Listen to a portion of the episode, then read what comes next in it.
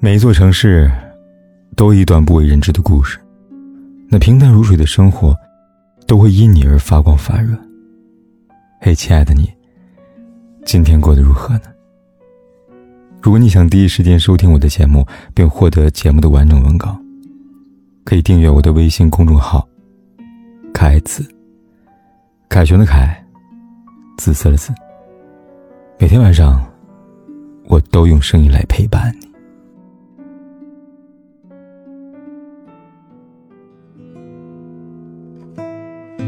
很喜欢刘同写的一句话，他说：“舒服的感情是你聊起任何话题，对方都能聊得下去，不是因为对方见多识广，而是因为对方极感兴趣，哪怕是那些浪费时间的废话。”看过一项心理研究，一个人说的话，假如有百分之九十以上都是废话，这个人就容易感到快乐；假如废话不足百分之五十，这个人就不容易体验到快乐感觉。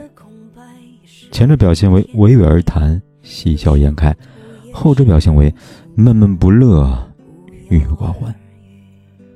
表面看起来废话是消磨时间的杀手，可生活里的小确幸都由废话组成。也许是夫妻两人睡觉前的家长里短，也许是恋人相互倾诉的爱和依恋，也许是朋友之间聊的八卦，也许是爸爸妈妈翻来覆去对你说的劝解。因为看上去没有营养、没有品味，并不能给你生活带来多大帮助，甚至有时候听着还觉得厌烦。可如果没有了他们，生活又该多无趣？有个读者曾留言，他说：“说老婆太能唠叨了，只要有他在地方，就不会是安静的。他在看电视，老婆吐槽他不干家务；他在看书，老婆和他说那些邻里八卦。他要睡觉了，老婆突然抓住他。”说孩子心理问题，他说他不反对老婆唠叨，可他每次都说不到点子上，往往一句话就能说完，他偏要搬出一大堆废话，怎么都制止不了。有次他因为说话的问题跟老婆吵架了，老婆很伤心，从此对他实行冷战政策，还放了狠话，说你是不是以为我每天话太多，偏要对你说不可啊？行。我就不跟你说废话了，你就看看什么时候来求我吧。他说一开始他可开心了，总算用不着听老婆的废话。但三天后，他就感觉憋得慌了。两个人之间也不是一句话不说，但老婆不会像从前那样跟他唠叨一长段时间了。那时，他才发现。原来女人说话的长度是能收放自如的。她要是不想说话，绝不和你多说一句。有时，他突然想跟老婆说些杂碎小事，老婆用一句“不说废话”怼了回来。三天一过，他向老婆告饶道歉。我问他是不是因为不习惯呢？他说：“不是不习惯，但重要的是，我发现我还是挺喜欢老婆唠叨的。”晚上回家，听他说话，我整个人都放松了不少。反倒家里面冷冷清清的，心里边是一阵的空虚啊。再说了，我是他最亲的人，他不嫌我说废话，他跟谁说呀？你看，真实经历过就发现，身边有个能让你想说什么就说什么，不用担心哪句话说错，也不用考虑哪句话是废话。不要怕聊太久，会耽误时间。就是种幸福！唠叨是种爱，废话是种快乐，而最舒服的关系，不就是如此？一个人越成熟，越发现说话已经变得不太容易了，说废话更是一件奢侈的事情。不是每个人都能给你时间听你说话，也不是每个人都能给你耐心陪你聊天。工作上需要效率，说话简明是最好。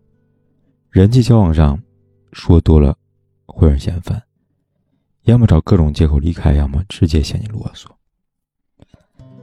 有时哪怕身边亲近的朋友，也不是什么事情都能说的。要么怕这个话题太敏感，要么怕一番吐槽是在传递负能量，要么怕说太多会有人在心里面偷偷的骂，哪怕表面偏向了。越是成熟，越是沉默；越是沉默，越是懂得。身边有个愿意听你说废话的人，才是真正的幸福。你会不会有这样的情况呢？心里烦闷，怎么都抑制不住烦躁情绪，很想找个人倾诉。翻遍微信通讯录、手机联系人，却没有一个人能说得上话。就连在朋友圈，你都不敢发泄，怕别人说矫情。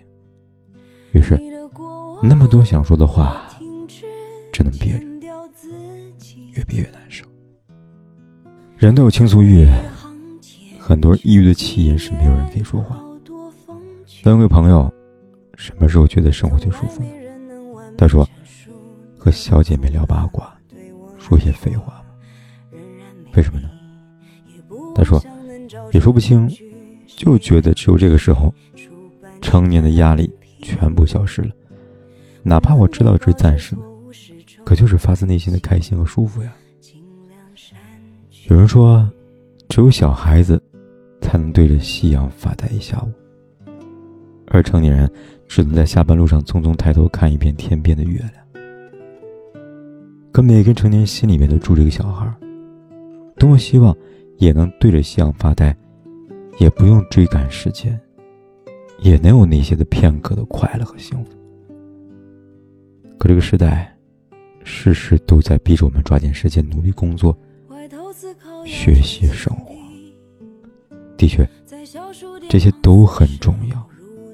我们要出人头地，要事业有成，要拼命争上游。可这一生，总要有能喘气的地方吧。有一段能说废话的关系，大概是最舒服、最幸福的事。其实，我们不必对每个人都敞开心扉，这世间也不会有太多的感同身受。只需要那个可以陪你说废话的人，他可以是朋友、亲人或者爱人。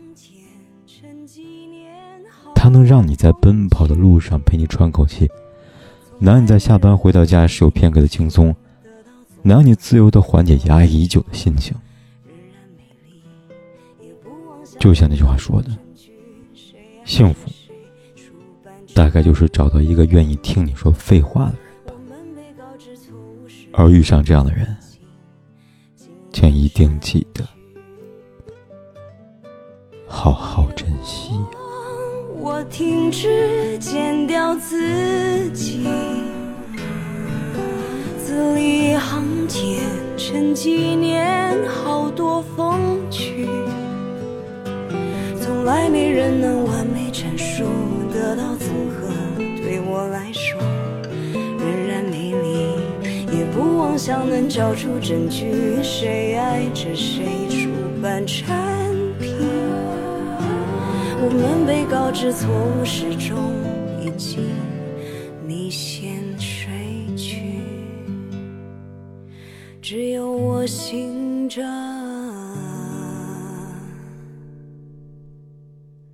不管天有多黑，夜有多晚，我都在这里等着，跟你说一声晚安。